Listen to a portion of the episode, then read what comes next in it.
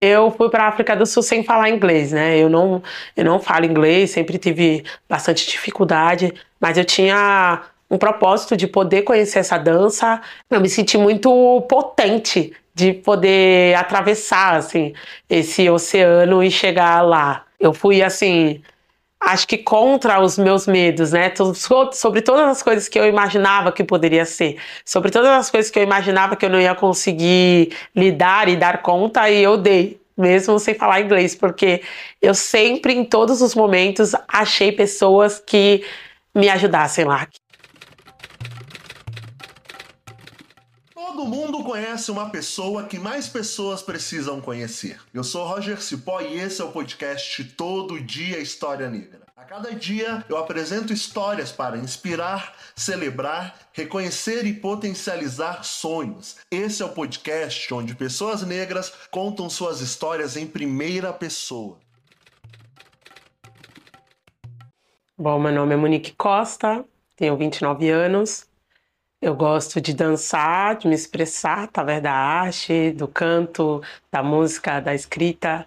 Eu gosto muito de ensinar, de partilhar as coisas que eu sei fazer. Estar em grandes comunidades, né? Gosto de estar no meio das pessoas. Acho que isso me nutre, nutre a minha alma, assim, o meu ser. E gosto muito de estar com a minha família, porque a gente foi construindo, né, essa união entre a gente. A gente construiu um, um elo muito forte que me faz amar e adorar estar com a minha família, adorar estar com os meus sobrinhos.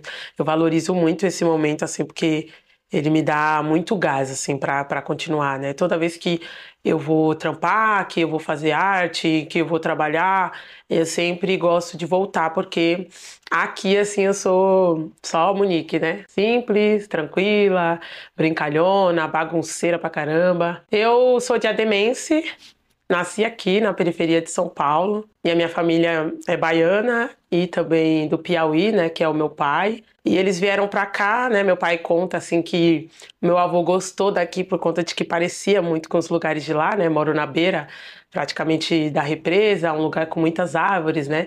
Muito mato, silêncio. Então meu avô veio para cá com essa escolha, já minha avó, né, veio por outros motivos. E aí fizeram esse encontro aí da minha mãe e do meu pai, nos famosos é, bailes aí, né? A minha mãe na escola, meu pai também. Eu sou a irmã mais nova. Minha irmã era uma pessoa que me estimulou a entrar na arte, né? Porque ela cantava. O meu pai sempre quis também, né? Que a gente é, virasse artista, assim, porque era o que meu pai sempre foi. Gostava, né? De ver minha irmã cantando. Ele sempre nos deu nosso instrumento musical, né? Meu primeiro instrumento musical foi um violão, o da minha irmã também. E eu era meio que a dupla dela ali, né? É, só que aí minha irmã construiu outras trajetórias e não quis, né, voltar para essa rotina que a gente tinha, né, porque a gente sempre foi filhas bastante dedicadas, assim. Minha mãe sempre colocava a gente em vários cursos, outros também a gente pedia para ela colocar, né. E aí a minha irmã, ela já tinha talento visto assim, ela cantava bem, as pessoas a admiravam e eu falei, caramba, queria também, né? Queria, gostava. Então eu virei artista porque eu tinha interesse e porque eu gostava, assim, né? Até então eu sempre fui só muito boa em dançar. Eu chegava, nossa, aí alegria acontecia, assim, porque eu era. Eu sempre fui muito animada, né? Então, quando eu chegava nas festas, eu sabia dançar, eu sabia todas as coreografias. E minha mãe sempre dizia que esse era o diferencial. Às vezes as meninas da escola não gostavam de mim, ou elas me xingavam, né, por ser neguinha, ah, por falar do meu cabelo. Mas aí, quando eu dançava, eu sempre conseguia é, genuinamente ali, né, fazer amizades, assim, e poder seguir no fluxo da escola, assim, porque era sempre um, um grande grande desafio para mim. Meu, eu, eu era muito boa de jogar queimada, muito boa de jogar queimada. Eu também gostava bastante de andar de patins, é, de andar de skate, bicicleta, porque eram coisas que traziam um certo risco ali, né? É uma adrenalina. Eu brincava muito de capoeira, né? O meu tio, ele é um mestre, né? O mestre piloto. Meu pai também é da capoeira. Como minha mãe é uma educadora, né? Ela sempre foi.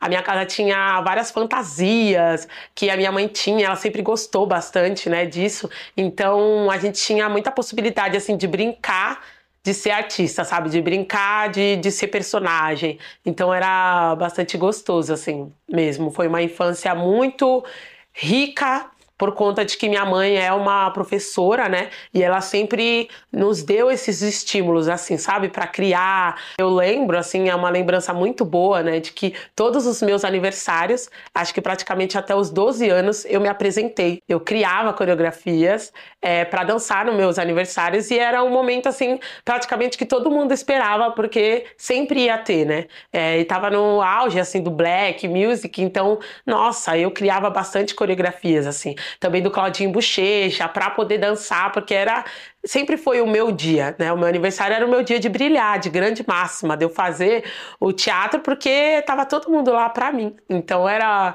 uma oportunidade assim que eu aproveitava bem, né? Então foram todos esses aniversários criando danças, né? Até que no meu aniversário de 13, não, de 12 anos, se não me engano, a minha mãe chamou minha tia para coreografar, assim, vamos se dizer, né? Então era o aniversário das bruxas e eu chamei todas as minhas primas e primos para participar dessa grande dança que a gente ia fazer assim. E depois desse aniversário eu não fiz mais. Depois é, acabou virando aniversários mais simples, assim, mais tranquilos também, porque eu vou vir para cá, né, pro Dourado, sair do bairro onde eu tava, onde eu nasci, cresci. Então a vida começou a tomar novos rumos a partir daquele momento, assim, porque foi quando meu pai e minha mãe trocou o apartamento, né, que a gente morava, por esse terreno, que é onde eu moro. Então a gente começou a construir uma, a minha adolescência e um, um novo, uma, no, uma nova etapa, assim, da minha família, né, que foi de fato construir essa casa. Eu vi minha casa sendo construída do zero, assim, do chão, de nada, barro, e meu avô aqui o meu conjunto com meu tio, né, que eu amo tanto, que é o meu tio Paulo, assim, a, a subir todas essas paredes, colocar todas as vigas, assim. Então foi bastante importante isso. Acho que me forma muito ter visto minha casa crescer, assim, do zero. Acho que eu nunca parei para decidir se eu ia ser artista. Eu só gostava de fazer. Então eu era uma pessoa que é, era dupla da minha irmã, fazia aula de percussões. Meu pai também sempre estimulando isso. Eu sempre fui uma pessoa que rodei, né, as ruas, a avenida aqui da minha, do meu bairro, tocando muito, né, sempre saí em cortejos. Até esse momento eu não tinha decidido ser artista. Mas aí quando eu fui para adolescência e cheguei na escola, eu sempre falava para as pessoas o que eu queria, o que eu sabia fazer. Então eu falava para elas que eu tocava, eu falava para elas que eu era bailarina, né? E as pessoas elas sempre me tiravam muito.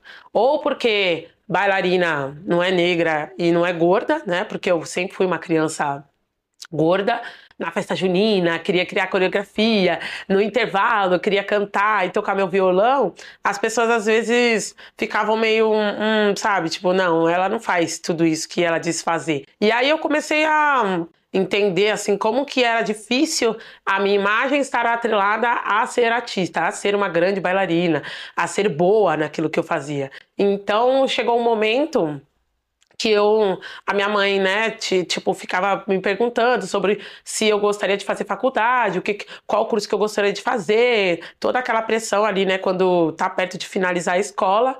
E aí foi quando eu sentei na rua, né? Foi um momento assim bastante íntimo para mim, que foi quando eu realmente firmei e falei assim, meu, eu quero ser bailarina. Eu quero fazer isso dar certo. Eu tive muita ajuda, né? Nesse momento, assim, acho que foi um momento crucial da minha vida, assim, quando eu de fato falei, eu vou enfrentar tudo pra ser uma bailarina, porque era aquilo que eu sabia fazer de melhor, que era dançar. E não porque eu já comecei a dançar, mas porque a dança, ela me deixava muito íntegra. Ela fazia com que eu, tipo, não fosse aquela garota medrosa, insegura, sabe? Não fosse só a neguinha da sala. Então ela me, me fez ganhar assim muito mais brilho, né? E eu tive muitas referências, né? Existia um grupo de dança que era o grupo da Tamires Ballarini, que é uma uma artista que eu admiro pra caramba, junto com o Louis, né, Randenberg, que foi o meu primeiro professor, assim, de dança afro. E eles vinham dançando com uma velocidade, com uma força, né, eu lembro até hoje, assim, de como eles iam fazendo passo, assim, com a mão e jogava lá atrás, assim. Isso me, me deu uma chama de importância mesmo, assim, para que eu decidisse trilhar esse caminho. Então, foi daí mesmo que eu falei, meu, é isso que eu quero, é isso que eu vou. E aí fui estudar, né? Fui fazer tech de artes, fui fazer projeto Núcleo Luz, fui buscar formação, assim, eu passei, nossa, uns cinco, cinco não, oito anos incessantemente é, estudando dança, porque eu não era uma pessoa que tinha uma habilidade inata, assim, do que eles consideravam ser uma habilidade inata. Eu sempre dancei aqui na minha família, tipo nos bailes blacks, quando eu ia com meu pai, eu sempre sabia dançar tudo. E aí quando eu fui para lá, isso não era válido. Isso não era. É, isso não era, como vamos dizer, validado, né? Então foram oito anos assim de muita, de muito estudo, muito estudo. Ah, principalmente o que eu falei, assim, acho que de validar as minhas danças. Por muito tempo eu neguei aquilo que eu aprendi e aquilo que eu sabia, por conta de que não eram validados nesses cursos, porque ou você tinha que ser é, um negro super diferente, que fazia coisas super extraordinárias para ser considerado, ou você tinha que ser uma negra tranquila, calminha, que não fala nada, que não se contrapõe, que é leve, que é angelical, doce, né? Que tem ali de fato características mais. É mais dóceis, vamos se dizer assim, né, para estar na cena. E quando, como eu tinha, eu tinha acabado de, de querer assim me autoafirmar o tempo todo, então eu usava meu cabelo blackão, eu sempre fiz muita maquiagem no rosto, assim, porque eu achava bastante interessante é, poder utilizar alguns símbolos que eu conhecia, né, para trazer é, para essa construção da minha imagem, da minha identidade. Eu por um tempo fui me perdendo, assim, porque eu tive que ir limpando tudo isso que eu estava acabando de aprender sobre a minha negritude, sobre o meu lugar no mundo, é, e, e, ao mesmo tempo né, limpando essa imagem assim para se tornar cada vez mais aceitável e também mudando a minha forma de dançar, assim, porque sempre eu era afro demais. Eu sempre fui considerada, toda vez que eu fazia uma audição, as pessoas falavam isso, ah, mas você é muito afro. E aí a gente não quer uma coisa tão específica assim. Eu passei oito anos estudando muito e me apagando, anulando toda a minha história, porque a minha família ela é muito rica, né? É, artisticamente falando, né? Eu tive muitas bases assim para ser o que eu sou hoje e eu acabei negando. Então foi oito anos assim de, bast de bastante contraponto, assim. Foi um tempo de que eu fiquei muito confusa, muito é, dispersa, assim, porque eu queria tanto, queria tanto provar para eles que eu poderia ser boa que eu acabei me perdendo um pouco, assim, mas que foi bom também para eu estar aonde eu estou hoje, assim, sabe? Hoje eu sou uma bailarina, sou intérprete, né? Eu gosto de estar na cena, no palco mesmo. Eu gosto de fazer isso, de ser personagem, de contar história para as pessoas, principalmente a história do meu povo para as pessoas. E eu também sou pesquisadora prática é, das danças negras aqui, então eu experimento muito isso no meu corpo e falo a partir desse lugar do estudo do corporal, né? Sou uma pessoa que tem muita facilidade para aprender as danças, para poder me jogar em diferentes universos, porque acho que também eu, eu compreendi um pouco o que é a unidade, né? Dentro dessa grandeza do que é as danças que, que são do continente e as danças que chegaram no Brasil, que foram reconstruídas aqui, né, a partir de outros viés. Então eu eu gosto muito, sabe, de permear por esses lugares assim. E eu trago essa versatilidade para a cena, para o palco, para que as pessoas possam compreender que experimentar as nossas danças, que experimentar as nossas músicas, que se visualizar dentro desse universo é bastante poderoso e rico, né? Para a gente primeiro, né, conhecer a nossa história através da, da, do primeiro tato, né, que é o corpo, e também se visualizar maior do que toda essa história, né, que a gente vive. Ativar e acessar a nossa história através do corpo é muito potente, assim, é muito poderoso. Então eu acredito muito nisso. E, e, continuo propagando isso, né? Nos ensinamentos, né? Eu dou muita aula na Zumbido, que é a comunidade no qual faço parte. Faço parte do grupo Gambu Dance Brasil, que estuda as danças africanas, que é, cuida delas e as preserva aqui no Brasil. É um grupo de dança sul-africana é, Gambu Dance, né? É uma dança das botas, botas de borracha. Essa dança eu conheci através do Rubens Oliveira, que é o meu diretor. Já faz oito anos que eu estudo essa dança. Fui para o continente, fui para a África do Sul passar um mês lá estudando com os mestres para poder de fato é, integrar né, me integrar dessa dança. Esse grupo ele fez parte, né, como eu disse, da minha retomada é, de ser uma pessoa negra que estuda dança, porque quando eu cheguei no Gambu, tudo era possível. todas as minhas danças, todo o meu conhecimento, ele era validado pelo meu diretor, que me dava é, espaço para ser quem eu era, com toda a minha intensidade. Ele sempre falava assim, Monique, você é muito intensa, né? Você tem muita força, muita musculatura. Aí ele utilizava isso para que eu dançasse gambu, uma dança percussiva que traz um contexto de diálogo, né, entre sul-africanos é, numa mina de ouro, né? O gambu nasce dentro dessas minas de ouro como forma de, de comunicação, como tecnologia preta para que as pessoas pudessem se comunicar lá dentro, porque eles não falavam a mesma língua. Então o gambu ele sempre me trouxe essa história relacionada a, ao meu modo de ser, porque o que eu mais queria era me expressar quando eu conheci o gambu. Então, quando eu conheci essa dança que nasceu por uma necessidade de comunicação, para que os africanos pudessem se comunicar lá dentro da mina, né, num lugar ali é, de contexto opressivo, eu vi minha história, porque era o momento que eu estava passando. Eu queria me expressar, eu queria ser uma grande bailarina, eu tinha muita ambição, se fui uma pessoa muito ambiciosa. E aí o Gambu é, me encontrou nesse momento, assim, ele fez essa esse respiro assim na minha vida. Eu fui para a África do Sul sem falar inglês, né? Eu não, eu não falo inglês, sempre tive bastante dificuldade, mas eu tinha um propósito de poder conhecer essa dança é, e de principalmente validar o meu conhecimento através da minha própria visão, audição, né, de estar tá vendo aquilo, de sentir aquele solo, de bater bota naquele chão que nasceu essa dança. Então eu fui para lá com a ajuda né, da Rebeca Leteia, que é uma agência de viagens que ajuda mulheres negras a viajar pelo mundo, e ela me deu todo esse suporte para que eu pudesse chegar até lá. Eu fiquei na casa de um grande mestre, que é o mestre King Gaba, e ele me trouxe, né, essa contextualização do que era o Gambu. A gente se falava, quando tinha internet, né, a gente se falava é, por, por celular mesmo, né, ele me escrevia ali algumas coisas, mas eu praticamente passei um mês inteiro é, aprendendo através do visual, através da audição, porque eu realmente não entendia uma sequer palavra, né? Mas a gestualidade ela é tão forte, é, eu conhecia tanto dessa dança, eu sabia muito, né? Eu tinha lido bastante, eu tinha conhecido os grupos através do YouTube. O meu diretor, né, foi a pessoa que já tinha ido para a África, que já tinha me feito um panorama, né, de como que poderia ter sido essa viagem.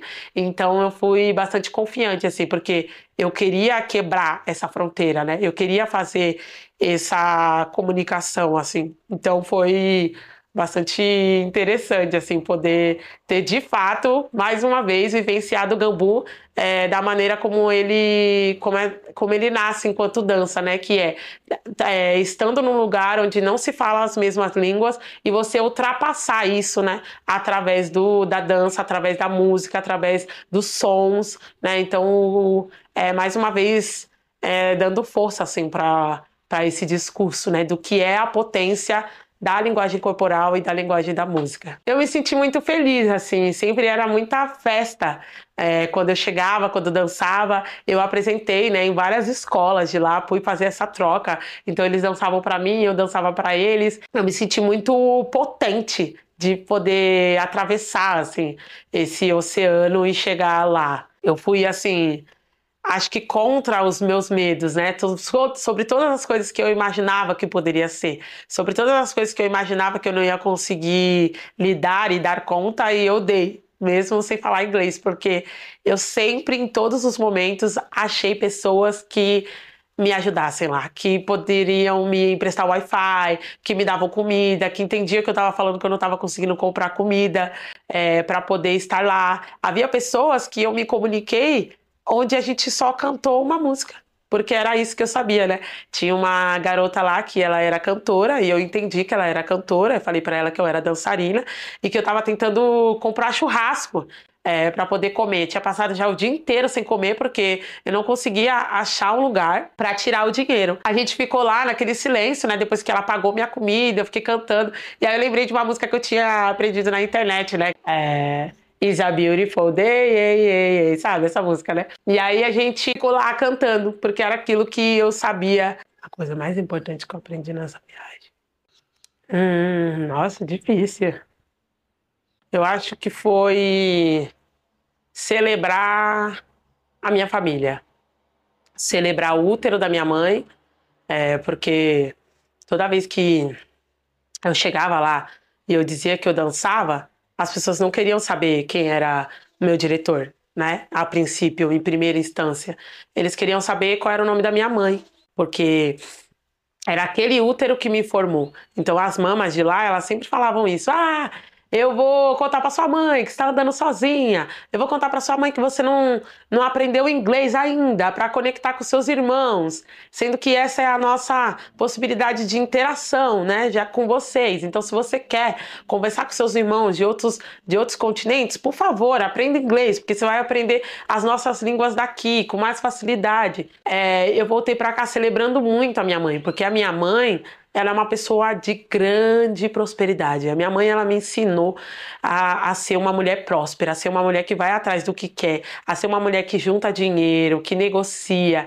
A minha mãe, ela é essa pessoa. Então, quando eu fui para lá, eu falei, gente, é verdade, né? É esse útero que me formou, é esse útero que me, que me concedeu, assim. Então, eu acho que eu dei muito mais força e valor para isso, assim, para a construção do que foi a minha mãe na minha história e o que foi o meu pai também na minha história. São dois, duas pessoas muito importantes para minha vida, assim, que que eu ah, eu admiro muito, muito meus pais, assim, eles eu sempre vou ter boa coisa para falar sobre eles. Sempre. Tenho inúmeras, várias, várias, várias. Mesmo com todas com todos os defeitos, com todas as questões que os meus pais têm, com as dificuldades, com aqueles que eles não me deram, que eu achava que precisava, eu consegui organizar isso dentro de mim, sabe? E conseguir celebrá-los e, e querer ser como eles e para além disso, assim, acho que ser continuidade do que eles são, né? Então, minha mãe, que é uma pessoa super enérgica, que une toda a família, que tá sempre é, em boa companhia, sabe? Que cozinha para as pessoas, que alegra. Eu sou a continuidade disso do que minha mãe é, da energia dela, sabe? Que ela exala, que eu olho para ela todos os dias e falo: caramba, que mulher sensível e forte. Minha mãe é chorona, minha mãe é. Ela é briguenta, sabe? Ela atravessa você às vezes, né? Porque a minha mãe é uma energia assim, uma força que ninguém para, né? Então, eu, eu, eu gosto muito disso, né? Meu pai é aquela pessoa que, meu, te dá livros, né? Pra você estudar, que, tipo, te dá um, um te manda uma mensagem, que fala sobre Gandhi, que fala sobre Malcolm X, que fala sobre as grandes referências, para que eu possa estudar, para que eu possa me alimentar internamente. Então, meu pai, ele me nutre muito, né? Ele faz com que eu queira aprender, com que eu não fale sem saber, entendeu? Ele me dá. É possibilidades, estratégias. Ele sempre me, foi uma pessoa que me fez pensar. Mesmo que eu pensasse ao contrário dele, a ideia era pensar com a própria cabeça, com a própria ori, para que pudesse decidir melhor. Então, o meu pai ele me deu através dos livros, através de canção, né? Eu tava lembrando assim, meu pai sempre cantava para mim, preta, preta, pretinha. Ele sempre cantava isso para mim. Eu cresci com meu pai, é, eu tocando violão né? E ele falava: "Que música que você aprendeu hoje?" E ele cantava para mim, é, porque meu pai ele é músico, ele é cantor, né? Ele sempre cantou em coral. Então eu falo, nossa, por que, que eu não, não sou cantora, mas a música tá sempre comigo? Por que, que quando eu dou aula, eu sempre começo pela voz? Né, a, a ensinar meus alunos a cantar, a primeiro a gente se aquecer espiritualmente, porque meu pai foi essa pessoa, ele me nutria internamente, né? Cantando, dizendo boas palavras, tendo aquela paciência, né, que ele tem. Eu sempre fui muito comparada com meu pai por conta disso, né? Até nas coisas ruins, do tipo, ah, meu, você é muito paciente, às vezes não fala, às vezes precisa brigar, às vezes precisa. E meu pai não era essa pessoa, né? Ele era uma pessoa calma, ele era uma pessoa que era o contraponto, né, do que muitas pessoas às vezes esperam do homem negro.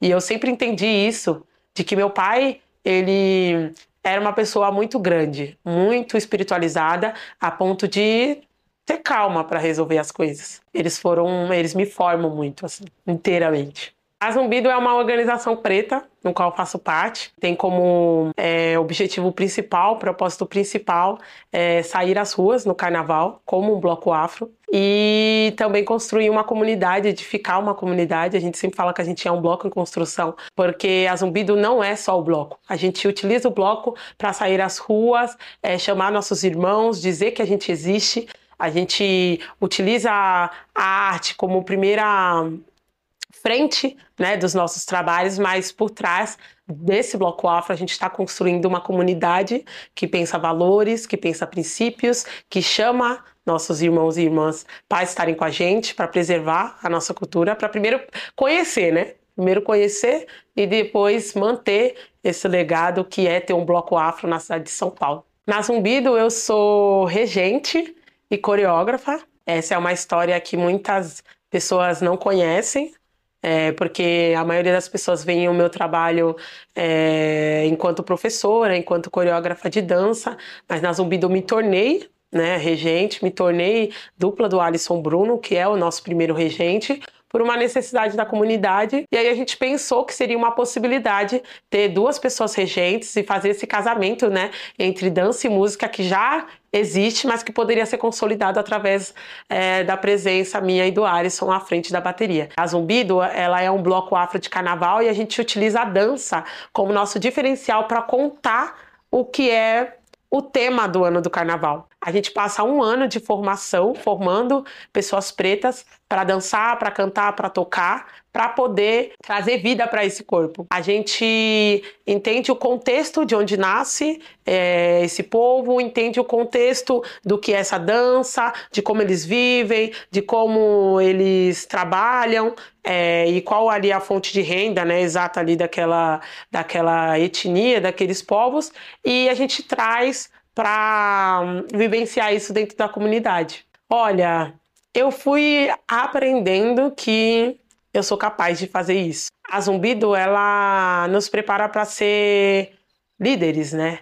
Para ser e não líderes no sentido de que, nossa, a gente vai falar, todo mundo vai ouvir e ninguém vai contestar e a gente vai fazer o que a gente bem quer. Não, nós somos líderes organizadores, líderes de, é, de pessoas que precisam fazer o que tem que ser feito para que a comunidade ande. Eu me sinto muito honrada, assim, né? Que as minhas mãos né, minhas mãos, tão pequenas mãos, possam levar essa multidão assim para fazer com que esse carnaval aconteça. Então eu sou só um pequeno pedaço, né, dentro da minha comunidade eh, que utilizo dos meus aprendizados para poder contribuir para que essa comunidade cresça e se grandeça, para além né, do legado do, de ser um bloco afro aqui de São Paulo, disseminar é, os nossos conhecimentos através da música, através da dança, através do som. É, a gente faz esse tipo de formação porque o nosso ideal é ser uma escola. Né, ser uma escola preta onde nossas crianças possam estar, um espaço seguro de vivência para a gente fazer nossas celebrações,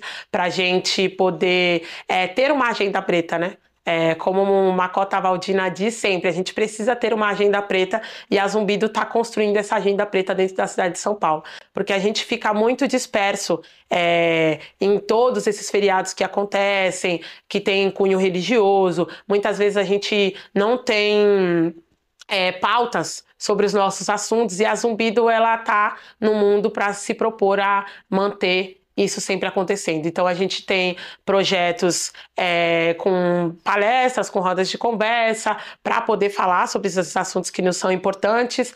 Tem também a formação, tem os Agiundas e Abás, que a gente faz o encontro das nossas mães para celebrar essa força feminina, para celebrar é, a existência delas e para poder fazer com que a nossa família se aproxime da nossa comunidade. A gente tem a loja da comunidade que se chama Loja Pretas MB Store, que a gente está com o intuito de fazer com que esse dinheiro gire nas nossas mãos. Então a gente está construindo também isso para que gere emprego dentro da nossa comunidade e para que isso sustente nossos trabalhos artísticos, porque a gente quer também é, ter um teatro né, negro onde a gente possa propor arte, dança, estudos. Então a gente tem todos esses sonhos aí para dar conta.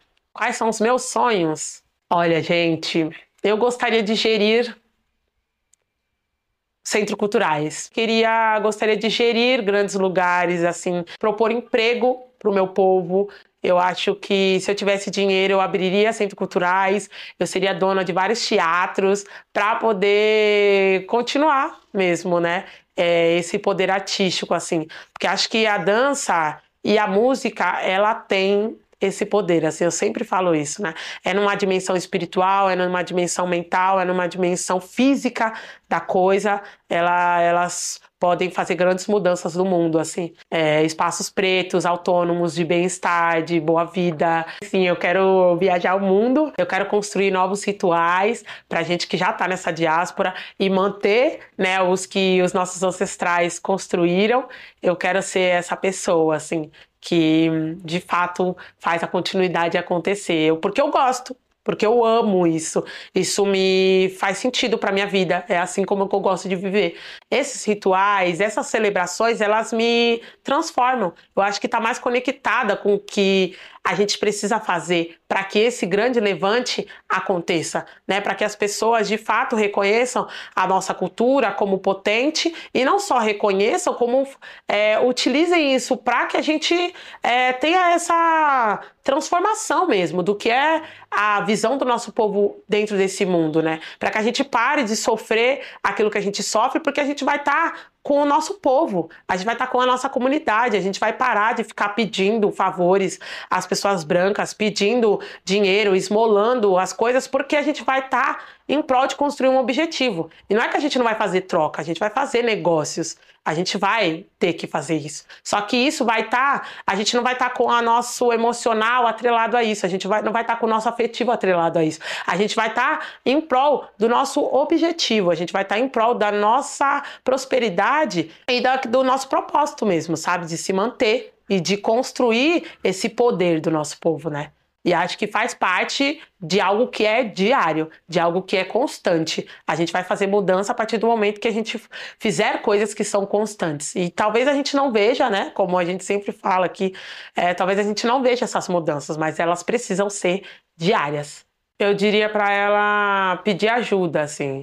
Ah, não gosto de falar isso, porque é doído, né? Tipo, mas eu pediria para a Monique da infância pedir ajuda, é, dizer que não está aguentando, dizer que não dá mais, é, se recolher, se preservar, porque eu acho que isso diminuiria, né, é, todas as questões que eu tenho até então. E acho que falar sobre essas coisas, né, a partir do momento que eu fui ganhando força, eu fui conseguindo é, eliminá-las é, de mim, assim, e construindo encontro com as pessoas que pensavam como eu, que queriam é, viver a vida entre seus pares. Então, acho que foi essa coisa que eu mais fiz de importante para mim. Então, eu diria para ela pedir ajuda, assim, dizer que não dá mais. Ah, sim, ela ia adorar, porque hoje eu estou numa comunidade de candomblé, né, no Ilhéu Baixo Algodô, e que me faz ser essa mulher forte que eu sou, sou filha né, de mãe manjá, então isso ganhou uma força descomunal, assim. Então ela ia ficar muito feliz de eu estar me cuidando espiritualmente, ela ia ficar feliz de eu ter a minha casa hoje, de eu morar sozinha, é, de eu ter organizado um pouco mais né, os meus pensamentos, por eu ser uma pessoa compromissada, por eu ter respeito das pessoas, por eu ser valorizada, por as pessoas confiarem no meu trabalho, mas principalmente confiarem na minha palavra. Ela ia ficar bastante contente. E de eu ter encontrado a Zumbido, que é meu grande amor, assim, de ter, de estar com pessoas pretas, acho que ela ia ficar bastante contente, assim, porque a gente sofreu muito. O que já significa na minha vida? Olha, uma mulher ambiciosa como eu precisava de muita força mental para fazer tudo o que eu faço e para chegar onde eu quero chegar. Mãe Manjá é minha bússola, assim, para aterrar, mas também para querer ser muito grande, é, como eu quero ser. Então acho que ela me deixa sem medo, assim, né?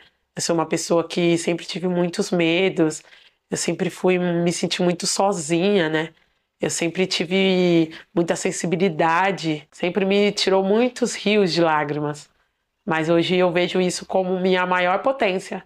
A maneira como eu vejo o mundo, a maneira como eu me dedico, é, a maneira como eu estou e como eu sinto é o meu diferencial, assim. Acho que ela me trouxe essa dimensão, assim, do que eu posso ser, sabe?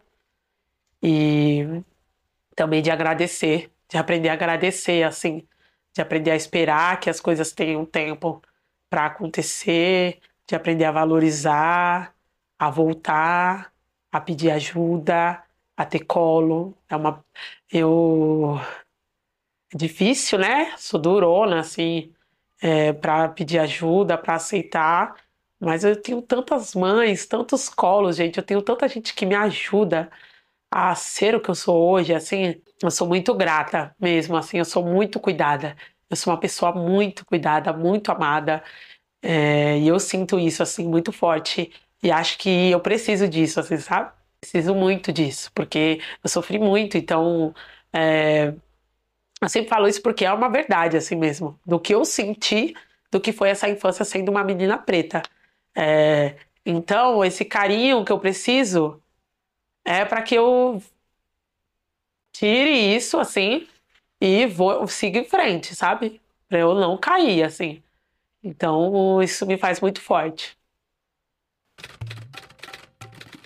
Salve bonde! Olha eu, Roger Cipó, de volta aqui eu passei só para saber se você gostou de conhecer essa pessoa que eu gosto tanto. Se você gostou, conta nos teus stories, conta nas tuas redes sociais, ou vai procurar essa pessoa que contou essa história tão bonita por aqui e deixe uma mensagem para ela. Você também pode apoiar esse projeto compartilhando nas redes sociais. Essa é uma realização minha mesmo, porque eu tô no corre como comunicador independente e acredito que se as nossas vidas importam, as nossas histórias também elas merecem ser contadas. Muito obrigado por ouvir o podcast Todo Dia História Negra. Até o próximo episódio. Tchau, tchau.